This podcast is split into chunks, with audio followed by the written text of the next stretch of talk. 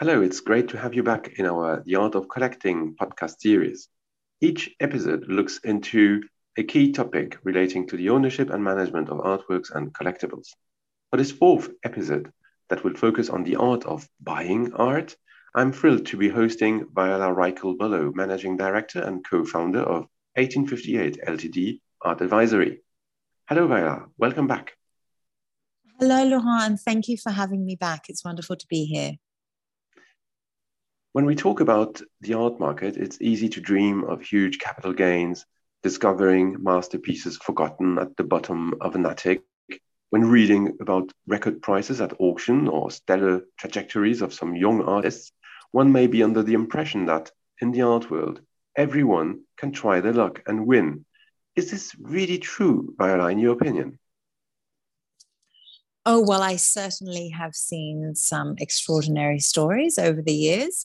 Um, and if you were to believe all the headlines, you know, artworks sell for $190 million all the time, uh, like the recent Marilyn Monroe that sold at, at Christie's in New York. Um, while sale records are broken and they do make headlines, this does not happen every day. um, and it is unfortunately not the case that something bought at a flea market in Paris turns out to be um, a, a, precious treasure uh, meant for the Louvre. Um, what we do find, though, is that these headlines bring a great deal of excitement to the art world, and, and so they should, because it is fueled by passion, the art world, and it means that anyone can take a chance in the art market and win potentially. Um, but as a specialist art advisor, um, one is slightly more conservative and is aware of all of the potential risks also that accompany those headlines. Um, so my perspective is is slightly different, um, and why I find it critical to be able to share with my collectors the importance of recognizing what they are thinking of buying and what that means to them. Interesting, uh, Viola. Thank you very much. And uh, when it comes to assisting clients uh, in buying uh, works of art, what are the first steps you would like to, to follow typically? Well, the, all, all collections start with a very honest conversation uh, w- with our collectors, really understanding their brief, their vision, where their passions lie. Uh, once we've understood that and their budget, and their appetite uh, for for putting this collection together. You might have a collector who, uh, you, you, know, wants to buy one work of art a year conservatively. You may have another who's building a, a museum just to house um, his or her collection. Um, so, depending on their appetite, we then put together a portfolio based on, as I say, their specific brief and budget.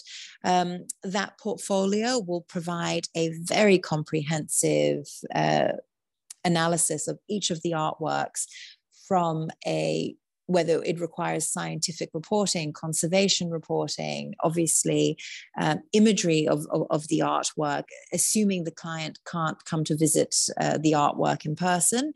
Um, where possible, we want our clients to meet the artists and inspect the artworks and be involved as closely in the process as possible. Um, other collectors are happy for us to do this remotely for them. Um, but we put together the most authoritative um, document portfolio about the work or works that they are considering. Uh, so that they have all of the market intelligence needed to make the right decision um, for them. Fundamentally, we put the very best uh, objects, artworks in front of them and give them the market intelligence to make the right decision for their collection. Mm, interesting. And the art market is quite broad, complex, and uh, not always very transparent. How do you find these works of art? Uh, do you go at auctions, or what's what's the way you you proceed?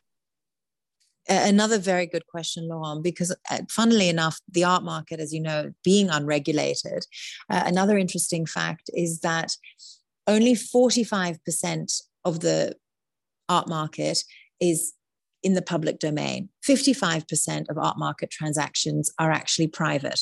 Um, 45% of market transactions are tracked uh, via auction, um, and there are various uh, art market indices uh, that can be interrogated to, to, uh, to, investigate and learn more about those artworks and artists and, and, and values. Um, but for us, it's important to be able to provide our clients access to both the private and public um, aspects of the market. Um, when looking to source uh, artworks to present to our collectors, uh, we're privileged to work with private collectors, uh, auction houses, dealers, and the artists directly also. When possible, we always bring our collectors uh, front and center to these conversations. We want to make sure that they meet the artists where possible, meet the other private collectors, attend the auctions with, with us if this is something they are, they are willing to do. Um, but we really have access to the full spectrum um, of sources in the art world, and we extend this to our clients directly. Good, thank you very much, uh, Viola. And uh, once a client has uh, identified one or several objects they would like to uh, purchase, uh, what are the next steps? What are the due diligences you would help them with? Oh, most definitely. Uh, due diligence is one of the most important uh, aspect of the collecting life cycle when when buying and selling.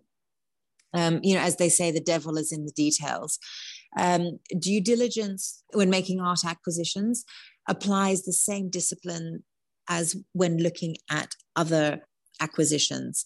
Um, for some reason, uh, collectors, even some of the biggest collectors in the world, assume that the same principles and common sense don't apply to art as they do their other uh, acquisitions but in fact does. Um, and we employ an incredibly rigorous due diligence process because the market is not regulated.